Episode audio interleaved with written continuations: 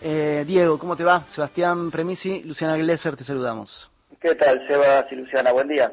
Buen día. Bueno, em, de esto se puede hablar un montón, pero, digamos, contanos cuál crees vos que es el, el, trasfondo de por qué eh, Telecom, en este caso, va en contra del DNU 690 y cuál es la relevancia de este decreto hay distintos niveles, ¿no? Uno lo puede analizar desde la teoría política y dice eh, los tres poderes de la República son el ejecutivo, el legislativo, el judicial y hay otros poderes eh, más o menos de facto que tienen que ver con este, la posibilidad de dictar reglas.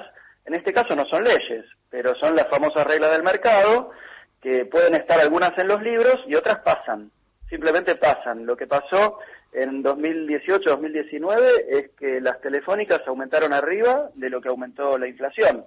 Eh, como los argentinos ganamos en pesos y pagamos en pesos, eh, evidentemente eso impactó en el bolsillo de todos, eh, por supuesto, con más relevancia en los sectores más humildes que hoy por hoy te están pagando más del 10% de sus ingresos para tener internet, para tener telefonía móvil, que es, sabemos que es básico en nuestra sociedad contemporánea y más en pandemia.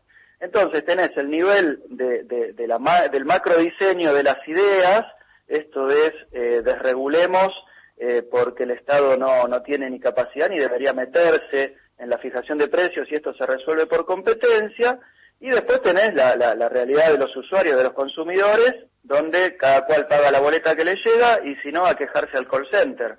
Es un modelo, eh, bueno, que claramente deja millones de personas afuera, pero son personas que ni siquiera como clientes les interesa mucho las telefónicas, porque dice, bueno, que compren el prepago y unos pesitos nos hacemos y ellos hablan lo que pueden.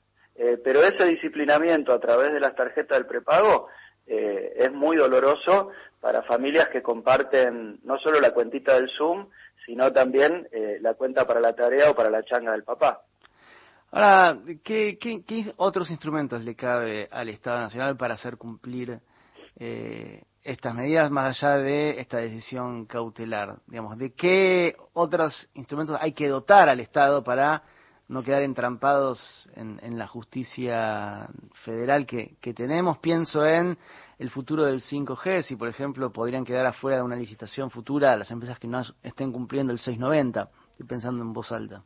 Sí, mira, en primer lugar está bien lo que vos decís. Eh, la trampa es una trampa que se armó históricamente. O sea, lo que le convino a las privatizadas de Entel, o sea, Telefónica y Telecom, luego, claro, es tener un Estado muy amigo, por no decir que, mucha de la gente que, viene de arrastre en los entes, eh, como sucede con otras prestaciones básicas, con otros servicios públicos, eh, son amigos de, ese poder fáctico, eh, de esas empresas, tienen fluido diálogo, y básicamente tienen poca capacidad. Es decir, tenés que tener mucha capacidad analítica para ir discriminando, diferenciando por servicio. Viste que ahora venden todo paquetizado, pero tenés que tener estructura de costo por servicio.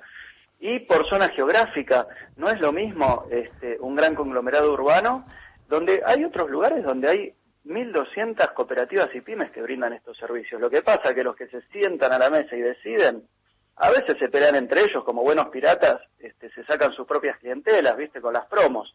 Pero siempre históricamente fueron esos tres. Con lo cual, además de una ley, que en este caso se restablece, el presidente Alberto Fernández decide restablecer un, eh, por decreto de necesidad y urgencia, porque justamente el Congreso también está trabado por algunos amigos o por alguna gente que usa este mismo discurso de las empresas.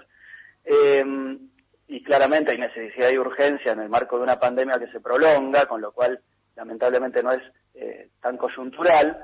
Este, entonces, ante ese esquema, no es solamente la ley o no es solamente ganar un juicio, sino el desafío, como vos decías, en un escenario que, existe hoy, es sentar más jugadores en la mesa para que haya más voces, que haya una diferencia entre aquella empresa este, que es monopólica en varios mercados como Telecom, de otras como Telecentro, como Telefónica, como la misma Claro, que no tienen las mismas condiciones para competir. Entonces es muy loco cómo eh, hace política un grupo metiendo un montón de, cautelares y de juicios, tratando de arrastrar al resto que dice, y bueno, si este, o sea, que como que siga el ganador. Bueno, en este caso la política va a tener que tomar una mirada ganadora y esa mirada es con todos, es abriendo, eh, por supuesto que eh, pagamos costos, eh, los argentinos, por ser rehenes de aquellos que dicen que, que, favorecen la competencia y te tienen todos los meses llamando al call center para decir, che, ¿me pueden dar una promo porque no puedo pagar?